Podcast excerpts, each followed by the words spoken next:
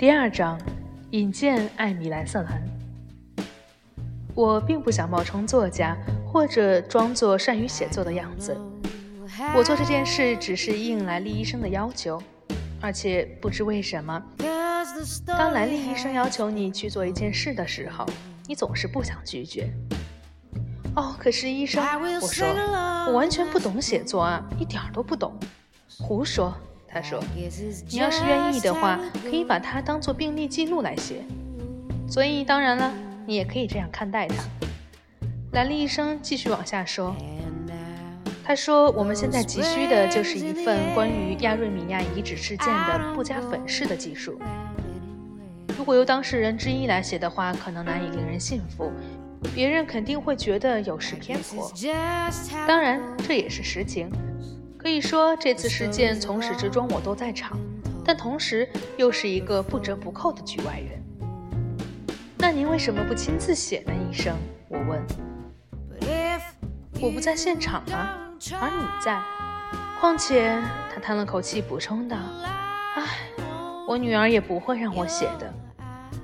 她对她家那个小黄毛丫头迁就到这种地步，实在是有些丢脸。我本来想说出口的。”可是又看到他的眼神在闪烁，这就是莱利医生最可气的地方。你永远不知道他是否在开玩笑。他总是以那样缓慢而忧郁的方式谈事情，但多数时候你同时会看到他在眨眼睛。好吧，我不确定地说，我想我可以。你当然可以，我只是完全不知道从何说起。啊，这也是有章可循的。从最开始的地方开始，一直写到最后就停笔。哦，我甚至不知道这件事情究竟从哪儿算是开始。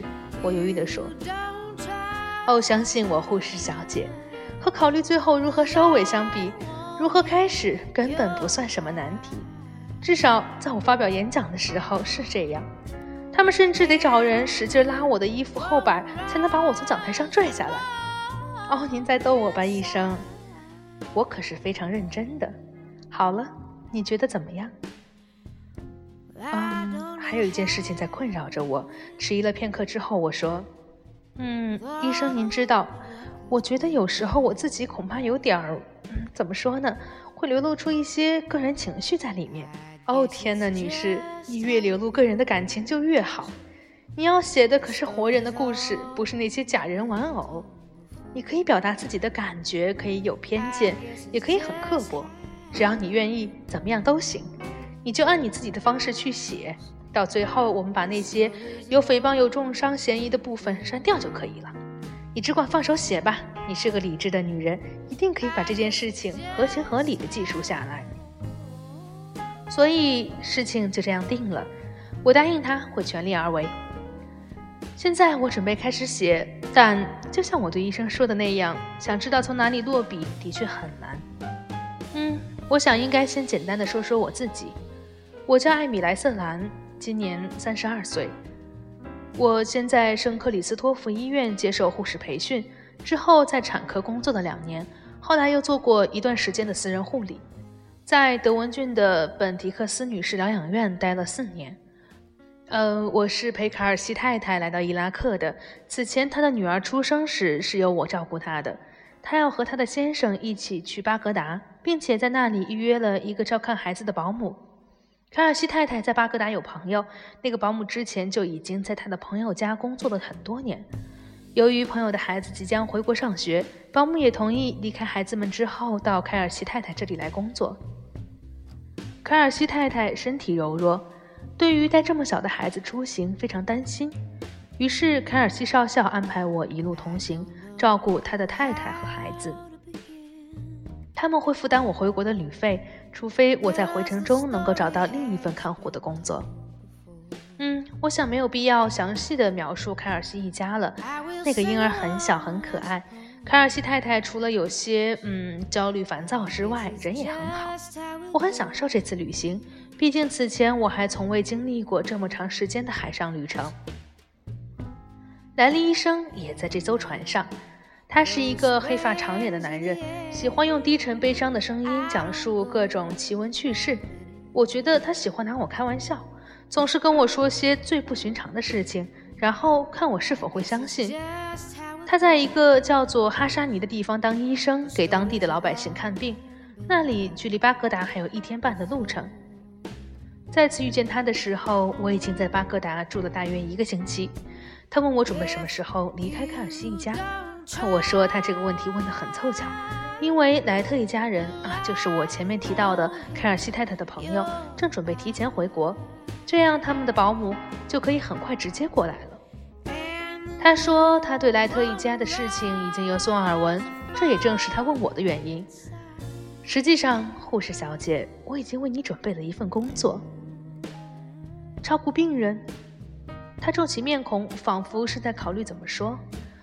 嗯，你很难称之为一个病人，其实只是一位女士。嗯，她有一些，啊，应该怎么说呢？有一些妄想。啊？我说。通常情况下，我知道这意味着什么，不是酗酒就是吸毒。莱利医生没有进一步解释，可以看出来，对于这件事情他很谨慎。是的，他说，是一位姓莱德纳的太太，她的丈夫是美国人啊，或者应该更确切地说，是一个美籍瑞典人，带领着一支很大的美国考古挖掘队。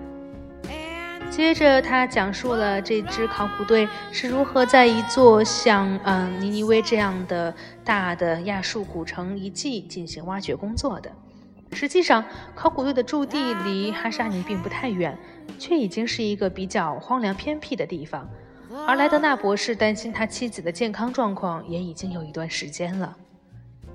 他对太太的健康状况的描述并不是很清楚，不过看起来他太太的问题是反复的呃焦虑惊恐发作。他太太是不是整天白天都一个人留在驻地和当地人在一起？当然不是，有不少人和他在一起，差不多有七八个吧。我可不觉得他会被单独的留在驻地。不过毫无疑问，他把自己弄得越来越怪。莱德纳平时的工作很繁重，但同时他又很迷恋自己的妻子，因此看到太太目前这种状况，令他忧心忡忡。他觉得如果能有一个具备这方面专业知识又有责任心的人帮忙照顾他太太，他会放心很多。那么莱德纳太太本人有什么看法吗？兰利医生严肃地回答：“嗯。”莱德纳太太是一个挺可爱的人，只是她对任何事情的看法都不会持久，差不多两天一变。但总体来说，她还挺喜欢别人这么看她的。他接着补充说：“同时，他也有点奇怪，感情过于的丰沛了。阿姨，我看他还是个撒谎的高手。不过，莱德纳看起来是绝对信任他太太。这次是被什么事情吓着了？那他自己是怎么跟您说的呢，医生？”哦，他至今还没跟我说过什么呢。因为某些原因，他并不喜欢我。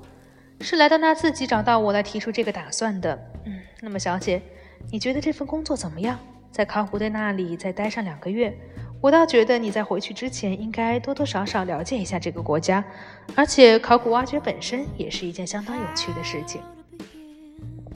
我迟疑了一会儿，在心里掂量着他这番话，然后说。好吧，我想我的确愿意试一试。哦，太好了！莱利医生说着站起身。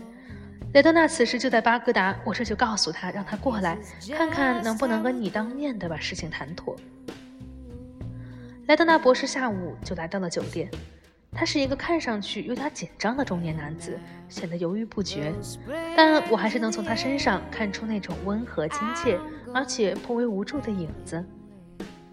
唉，听上去他非常忠于妻子，但对他到底出了什么事情毫无头绪。哦，你瞧，他一边说一边困惑地揪着胡子。后来我才逐渐发现这是他的一个习惯。我太太的精神的确处于一种非常的焦虑的状态，我实在很担心她。她的身体健康吗？我问。啊，是的，当然，我觉得是。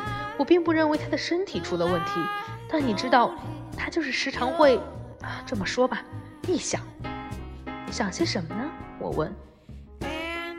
但是他马上回避了这个话题，只是困惑的小声嘟囔着：“他总是会无缘无故的心烦意乱啊，我实在搞不懂他到底在想什么。”莱德纳博士，您是说他在害怕什么？他支支吾吾地说：“哦，嗯，你明白，他就是有些焦虑恐惧。”我心想，十有八九是染上毒瘾了，而且他根本没有意识到。很多男人都想不到，他们只是纳闷为什么妻子会表现得神经兮兮、坐立不安，情绪也发生了极大的变化。我问莱德纳太太本人是否同意我过去照顾她，她马上面露喜色，她同意啊！我对此也很惊讶，既高兴又惊讶。她说这是个非常好的主意，还说这样她就感觉安全多了。这句话可是出乎我的意料。安全多了，这种说法的确很奇怪。我开始猜测莱德纳太太或许真的是个精神病患者。他带着一种孩子般的急切继续说下去：“啊，我相信你能跟她相处的很融洽。她是个很有魅力的女人。”她冲我坦诚地微笑着。她觉得你会是她最大的安慰，而我一见到你啊，也有同样的感觉。恕我冒昧，你看起来非常健康，而且见多识广，所以我确定你就是最适合路易斯的人选。好吧，莱德纳博士，我只好试试了。我高兴地说：“我真心希望能够对您的太太有所帮助。她会不会只是跟当地人和有色人种待在一起，感觉有些紧张呢？”啊，绝对不会的。他被这个想法逗乐了，摇着头说：“我太太特别喜欢阿拉伯人。”尤其欣赏他们的淳朴和幽默感。我们结婚还不到两年，这只是她参加的第二个考古季，但是他已经学会了相当多的阿拉伯语了。我沉默了片刻，然后准备再试一次。莱德纳博士，您能告诉我您太太到底在害怕什么吗？我问。